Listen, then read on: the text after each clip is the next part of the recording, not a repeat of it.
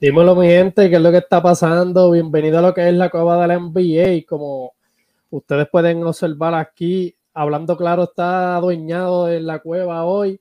Me encuentro con el fundador. Papá, ¿cómo te encuentras? Casi sin voz, pero estamos súper contentos. Así que gracias por la invitación aquí a tu espacio, la cueva. Vamos a darle. Y también no se puede quedar atrás Miguel Alberto, que tiene ahí el fondito, dejando claro de quién es fan ¿Cómo te encuentras? Saludos, saludos, Corillo. Gracias, Juanillo, por la invitación. Como dijo el fundador, estamos contentos. Pero estamos sumando esos banners que vamos por ahí. Estamos en la, en la batalla y hoy salimos con la victoria, gracias a Dios. Súper bueno, bueno. Vamos a darle. Porque hoy empezó la mejor faceta, ¿verdad? Como se había dicho en Hablando Claro Deporte eh, de NBA. So vamos a tocarla, pero antes de eso, eh, tengo que darle la mención honorífica a nuestro auspiciador. Eh, si, eres del área de Cagua o Gurabo, eh, tienen que probar 8 piezas Sushi Bar con una gran variedad de sushi, precio accesible, delivery gratis de jueves a domingo, el mejor sushi, ya saben. Así que si están por ahí, por esa área, tienen que probarlo a otro nivel. Yo lo probé, así que los más duros en eso. Sí, eh, estamos en vivo, ¿verdad? Recoge, recoge que se metió la, la mascota para acá. No me molesta, no se escucha. No. No, no, no, no, no, se escucha nada. si se escucha algo, me avisan. Estamos ready, estamos ready. Bueno, ¿con cuál quieren empezar? Pues yo sé que están calientes con el juguito de ahora o quieren empezar con, con el anterior. Como tú quieras, yo estoy, estoy, de buen humor. Voy a dejar que escoja. Lo que tú digas. Estoy en tu casa. Pues vamos, vamos Vamos a empezar con. con... vamos a empezar, vamos a empezar con el de ahora, ya que están calientes. De que se escucha. Estate tranquilo ya mismo. Ya. Vuelta a dormir, dale. Dale. Bueno, vamos, vamos a darle la palabra al fundador que está ahí sonando la cabra, la cabra, así que. Se ¿qué opinas? ¿Qué opinas? ¿Qué opinas de, de lo que viste en este partido reciente overtime. Ahora un poco, ¿verdad? Este, más, más serio. Y más allá de hablar del overtime, este, esto fue un juego que yo de parte de, mi equipo, en los primeros minutos como que no había carácter de urgencia. Unas rotaciones bien malas. Eh, Anthony haciendo lo que le dio la gana en mucha parte del tiempo. Jugadores de rol que se supone que que la mayoría del tiempo pues no aparezcan todos de cantazo, porque sí a veces sale uno que otro, pero todos de cantazo, que, que Prince, que Nowell, te, te, maten a la vez, que Anderson te mate a la vez con un tiro súper lento y súper seteado. Es como que yo digo, esta gente estaba chisteando. Luego las cosas se arreglaron y pues gracias a Dios pues salimos con la victoria. El overtime pues estamos salimos con la victoria, estábamos asustados porque la, la temporada nos decía que el overtime no era de los Lakers eh, récord negativo, pero se supo ejecutar. Ejecutaron a la perfección. Miguel, ¿qué, qué opinas de, ese juego de nervio? Mano, a mí personalmente me dio un poquito de estrés que no vimos, no vimos a los Lakers atacando el, el canasto temprano en el juego. Este, lo que nos hizo estar un poquito menos fluido en la ofensiva porque no estábamos creando esos tiros más abiertos y cuando los estábamos creando no se estaba hiteando, que eso representó un problema. Gracias a la segunda mitad pudimos apretar un poquito, se metieron unos que otros tiros, pudimos conseguir varios tops. Este, un juegazo. Eso overtime para pelos también. Pero gracias a Dios, este, la ceja y, la cabra sacaron crías. Y Denis del de hecho, juegazo. Qué clase de tipo, brother. De verdad. Mira, este, toca yo contestar ahí a Michael al, brother, este, dile que el, que el background es del, mejor equipo del mundo. Bueno, te, lo, pongo ahí, te lo pongo ahí si no lo habías visto. Chico, ¿qué pasa contigo, Michael? Tú sabes, más nada. Saludita a eh. Jonathan Cartagena, que siempre está un fiel por ahí. Eso que, eh, dice, eso que dice yo es real.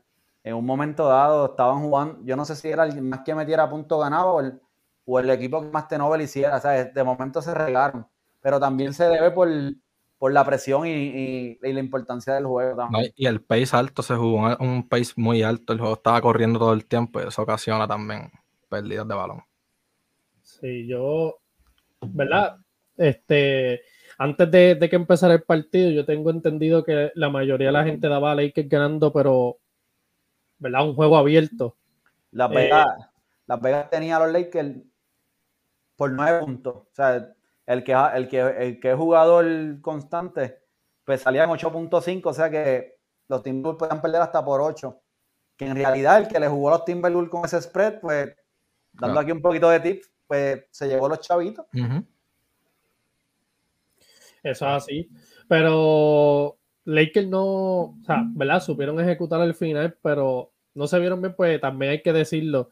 Eh, Gobert, Gobert, ¿verdad? Y, McDaniel, pues no estuvieron jugando.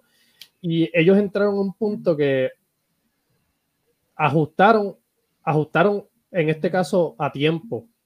Pero Minnesota no es el tipo de equipo ¿verdad? Que, yo creo que sepa capitalizar eso y, y, aprovecharlo al 100. Yo creo que ahora mismo esto hubiese sido un juego con otro equipo elite, quizás hubiese sido demasiado tarde el push. Sin embargo, hay que mencionar, ¿verdad? Yo creo que si fuera a darle el jugador del partido, sabiendo, ¿verdad? Ya lo que LeBron, Anthony Davis hacen, bueno, yo creo que la inyección que le dio Dennis Schroeder es en, en un momento donde no había ofensiva, como que llegó y, cambió, cambió el juego por completo y se empezó a mover.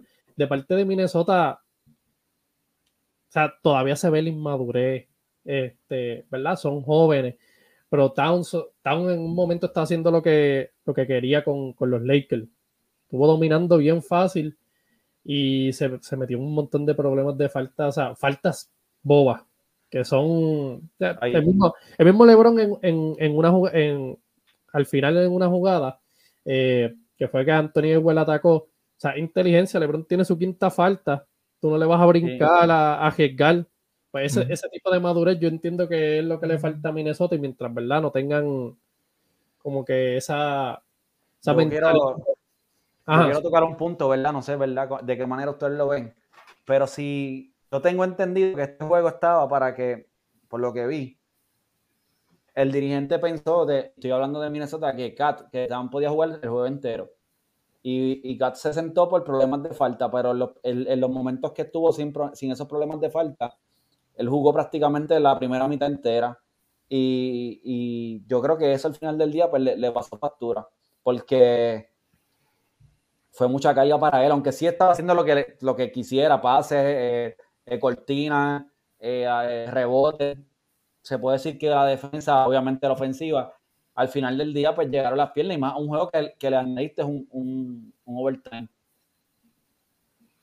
¿Y, ¿Y cómo tú macharías, verdad, específicamente la, la situación de, de, Edward? ¿Cómo tú lo viste? Específica, o sea, estuvo, para decirte así, las estadísticas, se fue con nueve puntos, 8 rebotes, 5 asistencias, 3 de 17 del field goal. Sí, estuvo un poco errático. Yo creo que él, trató de hacer el push para darle una segunda voz a, a Kat, pero también hay que hacer algo, ¿verdad? Él estuvo mayor tiempo el juego dándole 100% a lo que era el lado defensivo. Y yo creo que cuando vino el... Saludos ahí al primo de, de, de mí, que, está, que lo llamó para que para que comentara.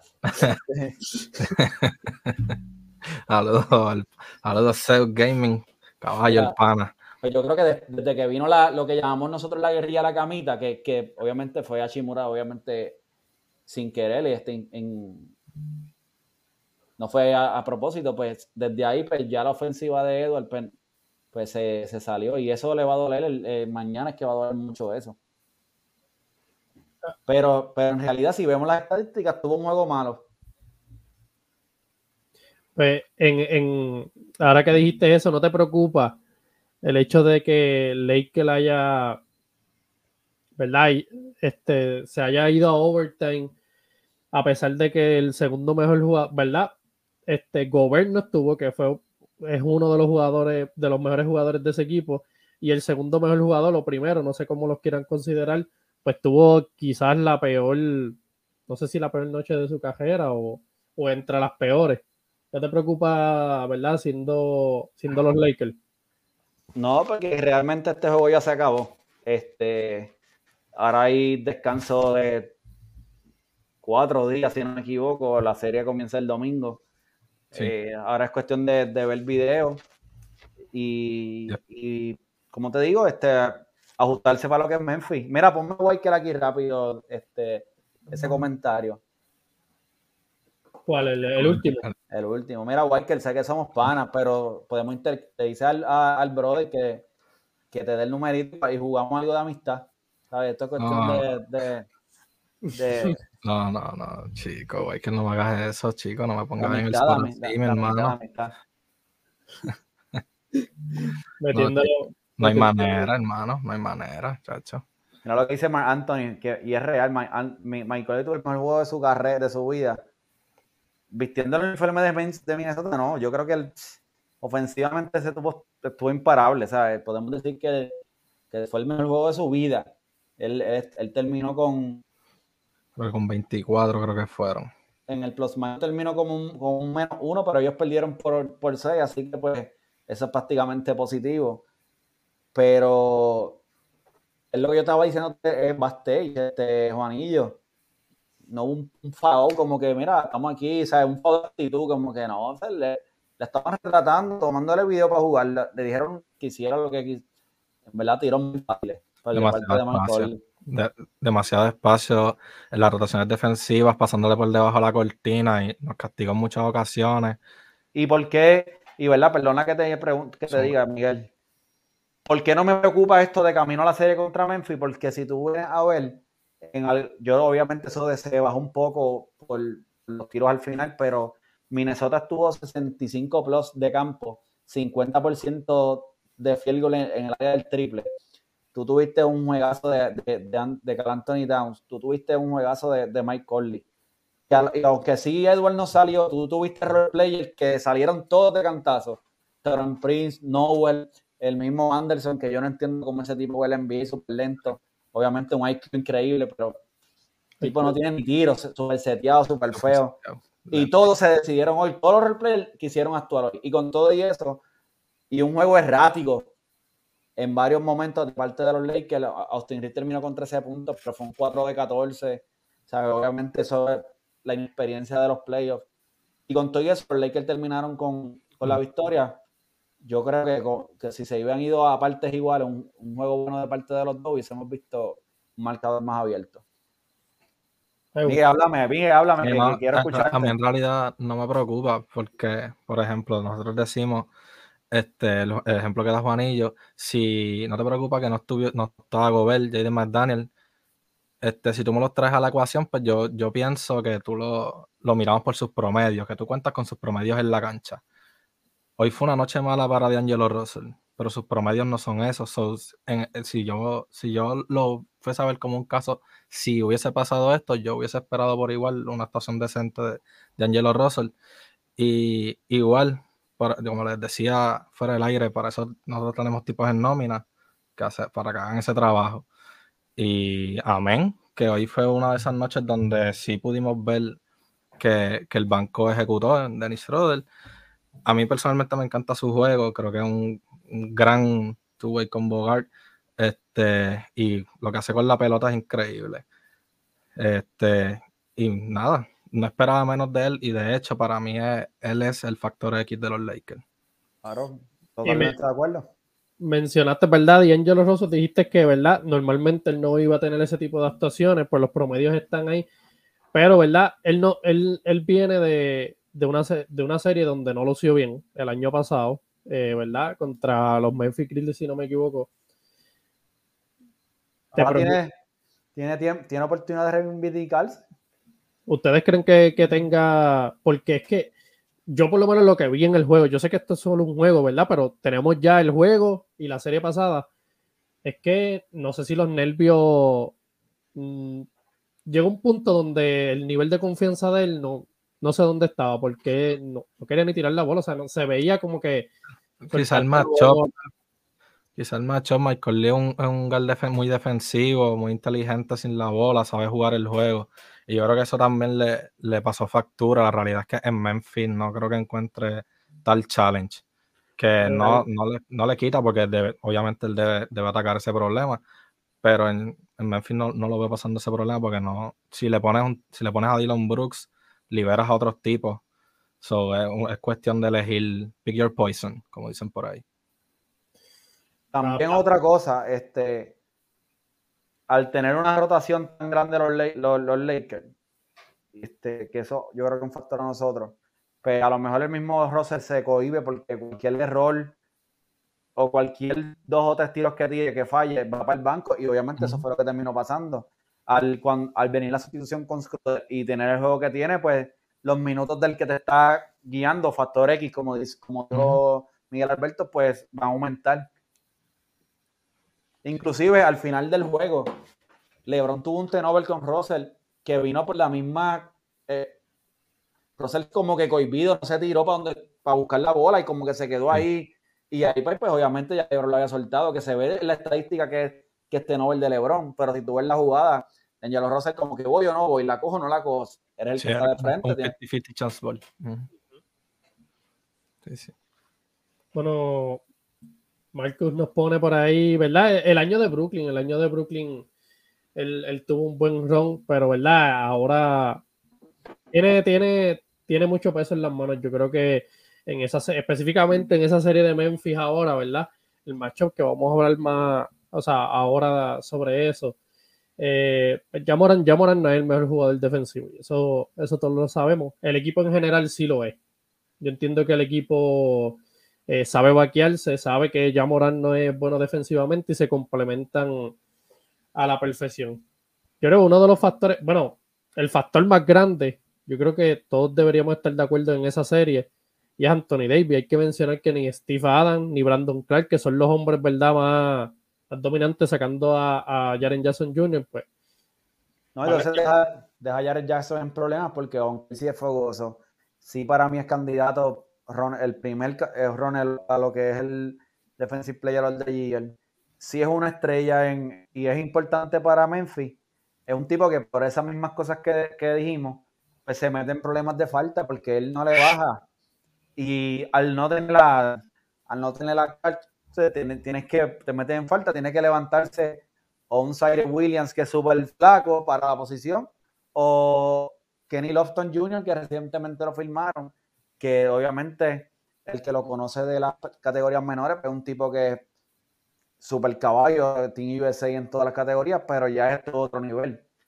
Y un poco lento para, jugar la posición también. ¿Y cómo que no, les, parece el macho. Factor clave para esa serie, para que Lakers se lleve esa serie. Factor clave para, serie, para Lakers contra Memphis. Ajá. Este, yo creo que de parte, obviamente, si Lakers quiere ganar y obviamente yo sé lo que va a hacer AD lo que va a hacer LeBron. ¿Por qué no escojo una parte de, obviamente, de, estos factores X, como nosotros llamamos factor clave? Porque hoy puede ser Russell, que tuvo la noche mala y, apareció Scroder, que también Rick tuvo una noche discreta. Pero yo he visto también a Rich cómo nos ha sacado del boquete en muchas ocasiones. Sabes que esto es pero el veterano del banco de toda esta gente es Schroeder. O sea que si yo voy a sacar un factor X, yo me voy con Dennis Schroeder porque yo sé que, que, como dijo Miguel, esto no va a ser la constante de D'Angelo Russell. Vamos a ver un D'Angelo Russell 14, 16, 18 puntitos de vez en cuando que no te sepa que a lo mejor tenga un juego de 20 y pico. Y yo sé que va a pasar. Así que, que pero aparte de toda esta gente que son los titulares, que estamos invistos todavía con ellos en cancha, pues yo me voy con el factor X con, con Dennis Crowder. Yo creo que es el más veterano, el más que tiene deseo, no porque Osiris no lo quiera, no es porque Troy Brown no lo quiera, es que este pana rechazó 84 millones hace unos años atrás y él quiere demostrar que por lo menos un 20% de ese contrato todavía lo vale para quedarse con su chavito seguro. Sí, súper de acuerdo. Miguel Alberto, factor, factor clave. Mira, yo creo que para los Lakers igual, factor clave es Dennis Schroeder. Este, yo cuento con D'Angelo Russell, no, no le encuentro un challenge defensivo en Memphis, porque como dije, si le saca el assignment a Dylan Brooks o a Bain, si quiere, para defender a este tipo, libera a otro que quizá pueda ser más peligroso todavía. So, yo creo que Dennis Schroeder el factor X porque primero está en la, en la posición de explotar su, su potencial al máximo. Porque si viene la segunda unidad, puede aprovechar ese cambio en segunda unidad del otro equipo también y explotarlo como lo hace cada rato. Y tarde en, el juego vemos que se complementa con, con el line-up regular y lo hace muy bien. Si él mantiene esa consistencia en producción, yo no espero, ¿verdad? Que, que la anote 21 como, como anotó hoy, pero sí espero sus 12, 14, 15 puntos también. Y lo más importante es su aportación al lado defensivo. Defensivamente, Dennis Schroeder yo creo que es lo segundo, quizás lo tercero mejor que tienen los Lakers. Después de, de Anthony Davis, quizá Vanderbilt, LeBron James, podemos ponerlo en la conversación. Y la defensa que se pone encima de la pelota es cercana a elite. Este, y lo, veo metiendo en problemas a Yamoran de, de Nobel. Me gusta. Yo pues, mi factor que es uno de los grandes y es, por, eh, eh, y es Anthony Davis porque yo sé, todo el mundo, ¿verdad? No tiene duda del talento que tiene, pero a veces las ganas son cuestionables de él. Y pues la oportunidad de oro, o sea, ellos tienen que ganar, para mí, este, este era el macho perfecto, este con Memphis, específicamente Steve Adams, Brandon Clark fuera. Este, esta es la ocasión perfecta para ellos y la posición perfecta, la plataforma perfecta para que Anthony Davis domine.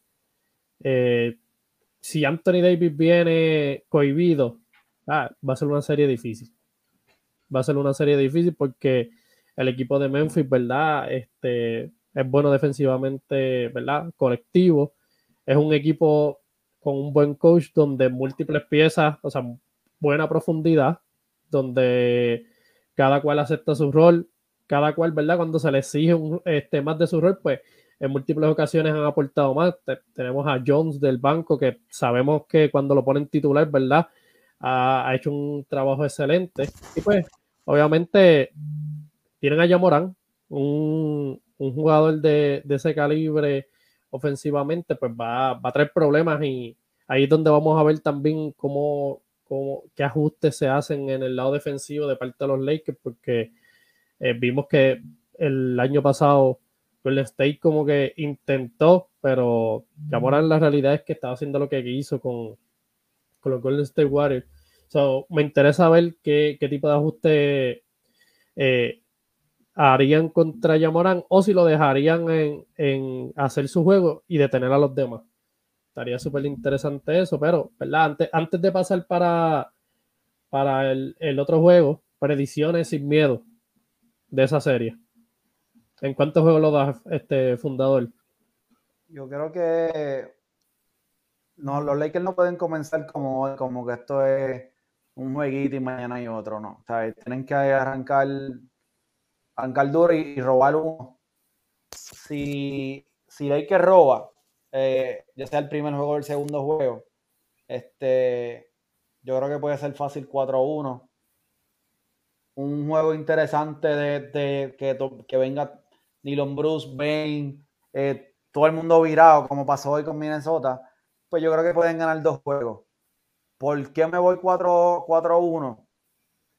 Porque este equipo, aparte de Desmond Bain, que tampoco lo considero a lo que voy elite en esta área, si es bueno, pero no elite, no tienen unos tiradores que tú digas, wow, yo tengo que esperar a este porque en realidad me puede acabar el party del área de tres puntos.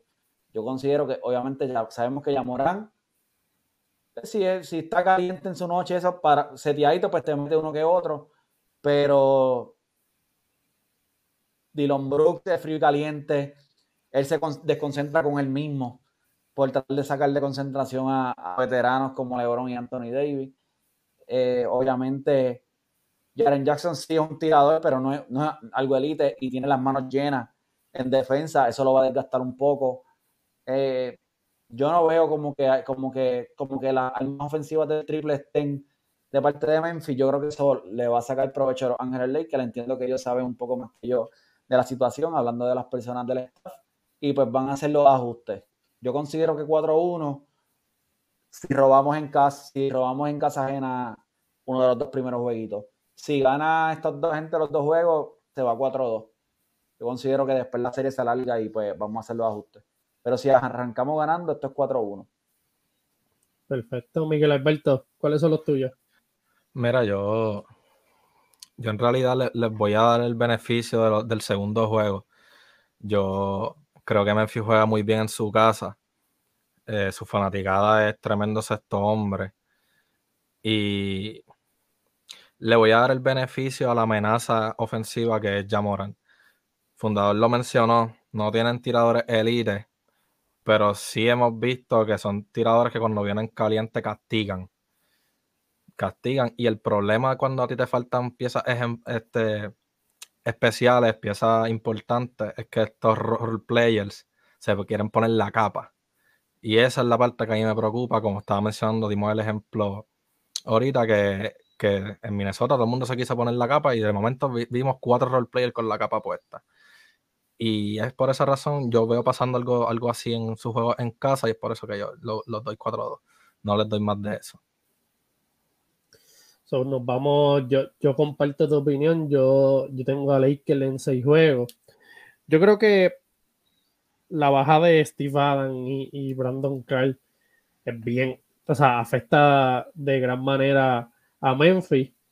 Eh, sí, y Brandon, Brandon Clark fue el que, como que dice, vaqueó, cuando Jaren Jackson se metía en, este, en problemas de falta. Ahora tú no tienes eso. Sea, no, no, tú dependes de que Jaren Jackson haya aprendido de, la vez pasada y, contigo eso va, a tener demasiada responsabilidad, como, como mencioné el fundador. Eh, ofensivamente, quizás no, no le podemos pedir que sea verdad, lo, quizás lo, lo, que normalmente fue en la temporada, porque es que va a tener, va a tener mucho trabajo que hacer y va a tener mucha responsabilidad. Yo creo que esos factores, ya Morán, va, no, no sé si verdad se, se pueda parar no creo que haya un jugador en Lakers que tenga la capacidad de hacerlo. Yo, entiendo que el nivel atlético y, la, y lo habilidoso que es Jamoran, pues va a encontrar su manera, ¿verdad?, de hacer su juego. Yo los tengo, yo tengo a Lakers ganando en seis juegos. En seis juegos, le doy dos jueguitos, a pesar de que tienen esas dos, dos faltas eh, en Adam y Brandon Clark, pues como tú mencionaste, ellos en casa juegan súper bien, tienen un excelente coach y hay un montón de jugadores que cuando se les da la oportunidad aparecen y castigan. Por eso los pongo en seis juegos. Pero ya dejando a los Lakers atrás, hablar de, no sé si sorprendente, yo creo que sí, sorprendente de, aunque es un juego, yo, yo siempre digo que esto no es una serie, un juego te lo puede llevar el que vino más caliente y pues, pero Dicen que hace frío en Miami. Trey John, ¿verdad? Y los Atlanta Hawks vencen. Yo diría cómodamente, porque es que. Sí, el, el no refleja cómo se vio el juego. Sí, claro, por lo menos, y, ¿verdad? Yo quiero adelantar porque no vi el juego. Sí vi highlights y varias cosas, pero lo que sí se dice en las redes y lo que sí pude notar en varios clips es que una vez Miami hacía un push llegarse a cuatro, tres puntos, dos puntos. Rápido venía nuevamente Atlanta y pues se acaba el juego. Sí. Atlanta estuvo todo el juego, fueron el agresor todo momento, no le sacaron el pie del acelerador. En varias ocasiones Miami hizo varios rallies de 6, 5 hasta 8, 7 puntos. Y empezaron el, Atlanta venía.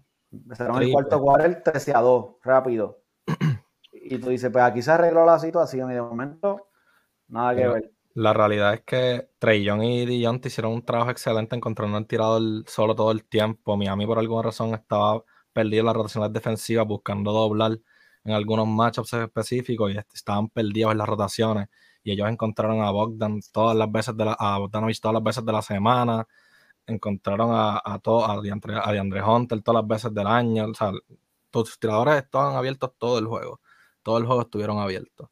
Y vinieron metiendo la bola, pero es como yo estaba diciendo, le tomó Atlanta un juego casi perfecto, también ganarle a Miami y como dije, el, el, cual no refleja cómo se vio el juego. Atlanta sí dominó el juego, pero en realidad es que Miami jugó horrible, brother. Horrible. No protegieron la pelota, lo que hicieron fue botar la bola, perdidos en las rotaciones defensivas. En ofensiva no podían correr una jugada sin que dos tipos cortaran para el mismo espacio. Cuando yo vi eso, yo dije, ¿pero qué es esto? Yo estoy viendo la guerrilla aquí en, en Calle. ¿Qué es esto?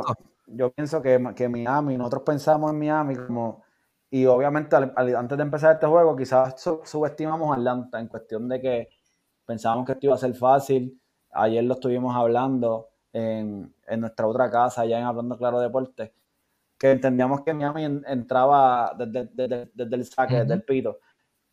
Pero cuando uno analiza, porque ahora obviamente se acabó el juego y es fácil, cuando tú analizas nombre por nombre, tú te das cuenta que en Miami hay un montón de gente que son de la G-League o de jugadores que no tienen contratos en otros equipos. Y tú dices, es que esta gente no es el, tú, tú el mismo Miami desde siempre. Más allá de, de Hero, Adebayo y el que son el como que Big Three Obviamente tienes a Lauri, pero tiene 85 años ya y contigo eso te pues, trató de hacer algo imposible hoy. O, la Dipo, pero yo la Dipo está lastimado. Pero tienes Vincent. Tú, sabes, son jugadores que, que no, mano. ¿sabes? Strauss, ¿sabes? son jugadores que Strauss no tiene ni, un músculo, no tiene ni constitución física. ¿Sabes? Como que Miami tiene un montón de no ones, de G-Leaguers. Son tipos que y uno piensa en Miami, pues si se tira a Miami, Bolle, Adebayo, pues piensa que es el mismo equipo. Sin embargo, Atlanta es un equipo que tiene, tiene un, equipo profundo que quizás jugó bajo sus expectativas reales en la temporada, pero, y yo creo, más allá de, del juego que quizás yo creo que tiró de 1-8, de 3-8 del, del, triple, eh, Trey Young, yo creo que las noticias estas de que ya Atlanta estaba abierto a, cambiarlo y todo eso, yo creo que él se lo tomó más como que vamos ready. Y, el equipo lo apoyó y lo, ¿sabes? lo le dieron supporting cast. Él jugó bastante bien, aparte del triple. Él, obviamente, en la bugia del equipo, corren por la de él. Eh, en un, o sea, tú, un poquito malito pero ahí salieron los Collins, los de Andre Hunter, que, que, es bueno en los dos lados de la cancha. Eh, eh, el mismo eh, rookie Johnson. Chadic Bay mandó 17 en 33 minutos. Y mira, 40%, 33 de, del triple. Un juegazo. Cuatro, jugadores de, cuatro jugadores del banco pasaron de doble dígito del banco. Oye, estuvieron siete en, en, figura. ¿Sabes? Y pero obviamente cuatro de la banca, que eso te dice la profundidad que tienen. Cuando tienen una rotación de nueve jugadores, una, una, rotación larga, cuando tú la comparas con rotaciones, por ejemplo, de Golden State, la rotación de Golden State en playoff se vuelve más corta aún de siete jugadores.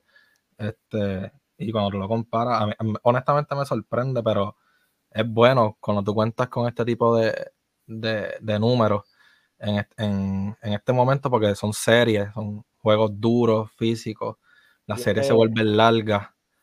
Y este equipo es otro, con, obviamente, desde Queens Nine para acá.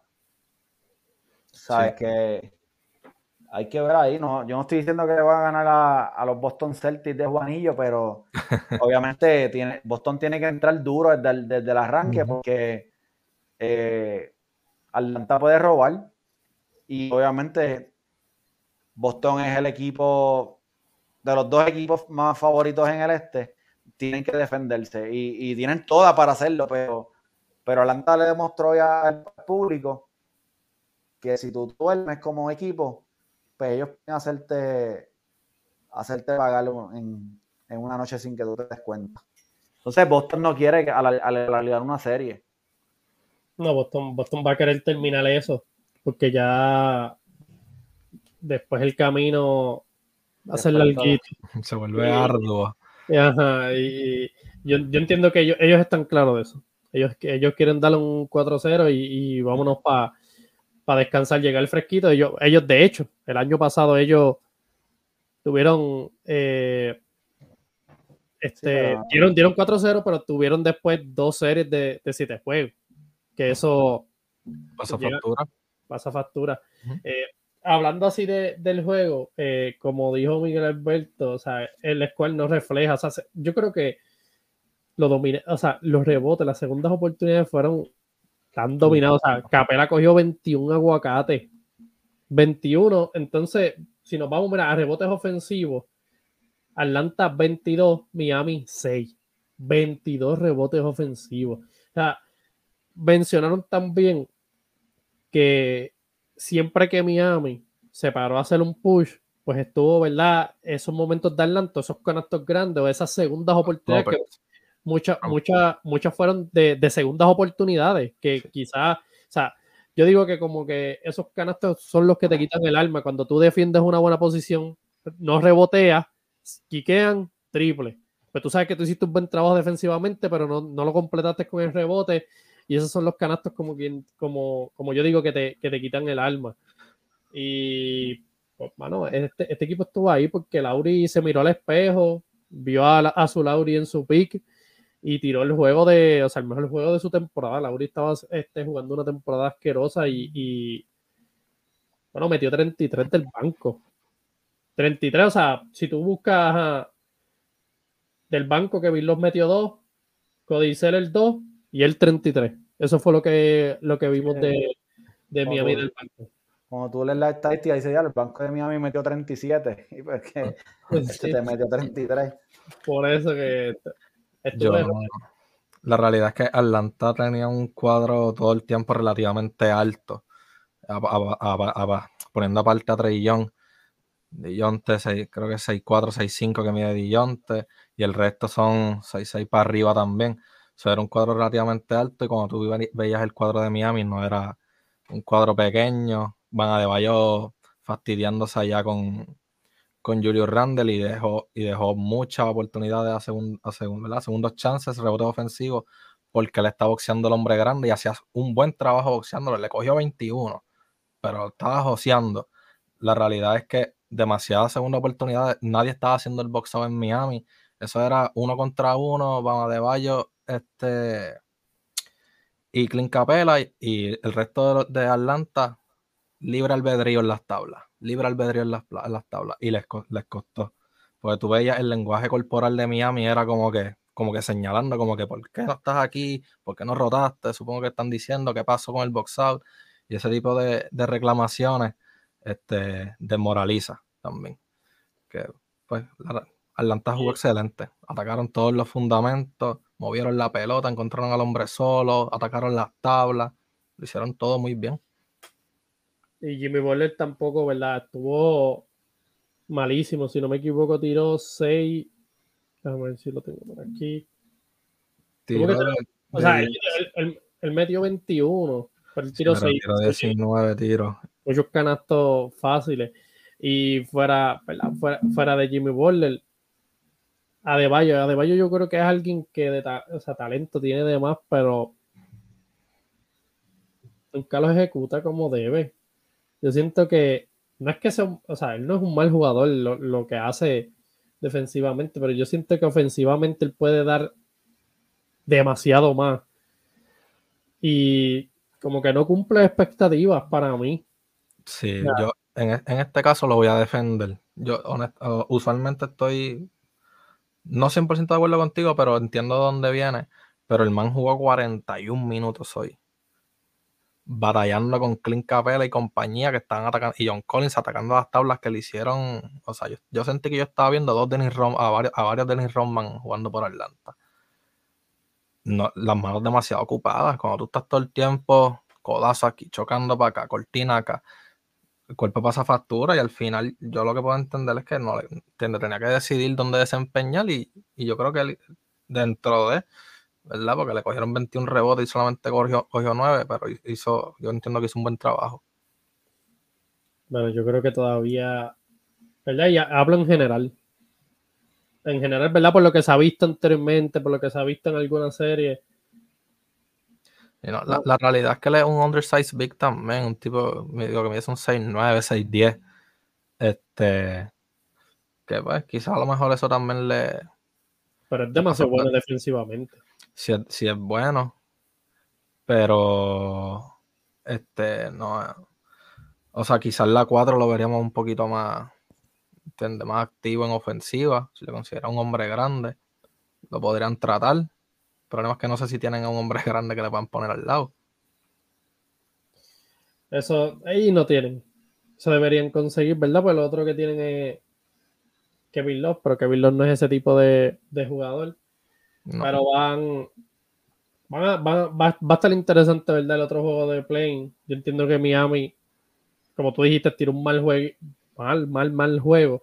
Entiendo que el próximo, el próximo partido veamos otro, otro hit. Pero, y verdad, antes, antes de irnos, vamos a tirar predicciones para la serie de Atlanta y Boston. ¿En cuánto los tiene fundador? Yo considero, como te dije, que Atlanta puede, puede sorprender juegos. No estoy diciendo de la serie, ¿sabes?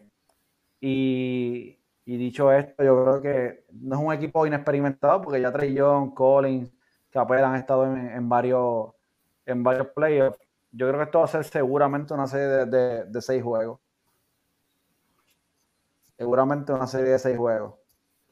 Yo, eh, yo la veo, este, quizá ustedes no lo van a recordar, pero hace como, estoy hablando de 2010, 2011, hubo una serie de Miami y, Atlanta que se fue a siete juegos, pero cuando tuve la serie fue una porquería, porque entonces los locales aplastaban, o sea, todos fueron por pela en local. Ya no siempre en local, por pela. Y yo considero que esto va a ser así una serie de lucida que, va a haber dos blowouts en Boston. Después a lo mejor Trellón saca un jueguito bien cerrado. ¿Sabes? Que va a ser una serie que, yo la comparo con, esa de, que te estoy hablando de Miami Atlanta. Que aunque fue a siete juegos, tú dices que esto no fue ni, ni lindo porque jugaban en Atlanta, pero ganaba Atlanta por pela. Jugaban en Miami, a Miami por pela. Yo veo algo como que así. Obviamente, Boston es el equipo más favorito y pues va a recapitular durante la serie y va, va a cerrarla ya en, en Atlanta, pero yo la veo así 4 a 2. Mira, Alberto, ¿cómo tú lo ves? Mira, en realidad yo yo la veo yo la veo 4 a 1. Yo creo que, que Boston va a robarse un juego en Atlanta. Tú tienes a, al, defensive, a un defensive player de Yellen, Marcus Smart, que va a hacerle la vida imposible a, a Trey Young. Y sí creo que Trey Young va a tener un, signature game, un statement game. Eh, pero va a ser luego de perder en casa, luego de, perder en casa un juego y luego viene con su, con su statement game, pero lamentablemente va a ser muy tarde porque aunque ganen ese tercero, el, el, el ese cuarto juego, el quinto. No, si pierden tres juegos, en cuarto se van barridos. Por eso si pierdes tres juegos, el Statement Game va a tener que esperar el año que viene porque te vas barrido en cuatro juegos. Sí, no, Creo, no creo que el Statement Game llegue, llegue en el tercer juego. Yo, se, van barridos. Se van barridos. No, yo creo, que, creo que van a defender la casa. Creo que van a defender la casa una vez. Bueno, va, va, va fundador en 6, Miguel en 5, y pues yo saco la escoba. Porque es que Boston no, no. Me lo imaginé. No viene Oye, y no, es como fanático, te estoy hablando. No, no, no, no, no. no. Es que te estoy hablando serio. Es bien, real, bien real. Te estoy hablando serio. Eh, Boston, tiene, Boston sabe que, eso es lo que tiene que hacer. O sea, sabe, sabe que el campeón está en el este. Sabe que van a ver, entre más descansado tú, tú vayas, ¿verdad? Para, para esas rondas superiores, pues mejor aún. Boston ha dominado fácil en la temporada Atlanta. Son, no, no, no o sea, no, no beneficia en nada Atlanta el macho contra Boston. Boston tiene todo, ¿verdad? Eh, los gares del mundo para tirar a Trey Young. Tienen al, ¿verdad? El que fue Defensive Player of the Year. Por más que trate de buscar, aunque vea un juego bueno de Trey Young, o sea, Boston no es Miami. Defensivamente, se batallan con Miami, pero ofensivamente Miami está muy, muy, pero muy lejos de lo que es Boston Celtic. Y de lo completo que están, yo no veo a Atlanta ganándole ni un juego. Yo siento que Boston va a llegar y... Ahora me apodero de, ¿verdad? del, micrófono y de las preguntas. Tú lo dices como no fanático, o sea, esto es tu análisis de, de analista full. Eh, un 4-1, como dijo Miguel, o un 4-2, como ya he dicho yo, lo ves como un fracaso entonces de Boston. ¿Cómo lo veo qué? Lo verías como un fracaso de, Boston. Seis juegos, sí. Un juego, un juego no. Pero un, juego, Un, juego no, porque puede, todo puede pasar en un juego. Más de un juego. Para mí. Este todo, puede pasar en un juego y todo puede pasar en el próximo, ¿me entiendes también? Todos los juegos empiezan 0 a 0. Sí, pero, pero no. Ah, si, te fuiste en seis juegos, ya perdiste, ¿verdad? La idea de tú llegar a los eh, top 2 es tener una serie fácil y descansar. Esa es la ventaja de. Sí, de, ser un alto. ya, tú, tú tienes una serie de ese en seis juegos, ya tú perdiste esa ventaja. Tú perdiste, ¿verdad? Ganaste la serie, pero perdiste, pues. Eh, así, así yo lo veo. Yo siento que Atlanta no tiene que buscarla ahí con Boston.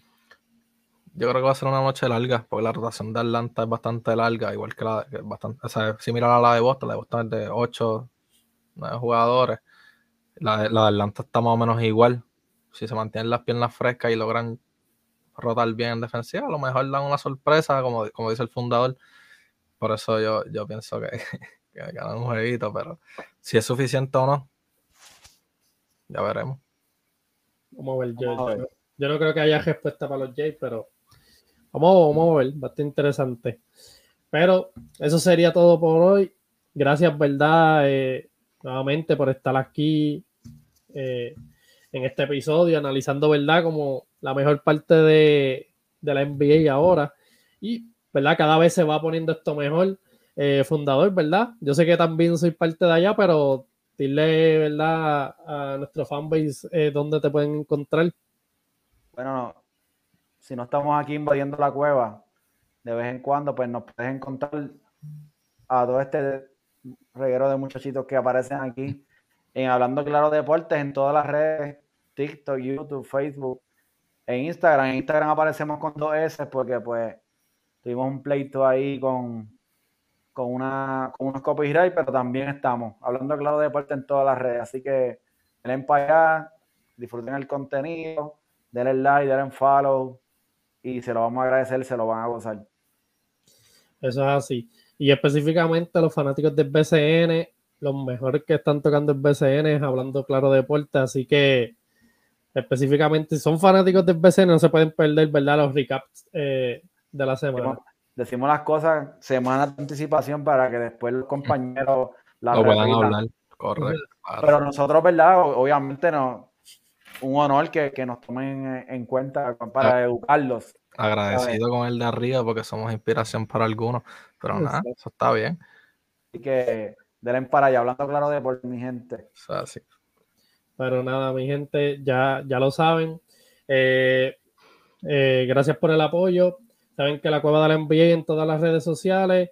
Y esto sería todo por hoy. Así que estén pendientes que vamos a seguir tocando los playos. Así que nos fuimos, mi gente. Llévatelo. Chao, Corillo.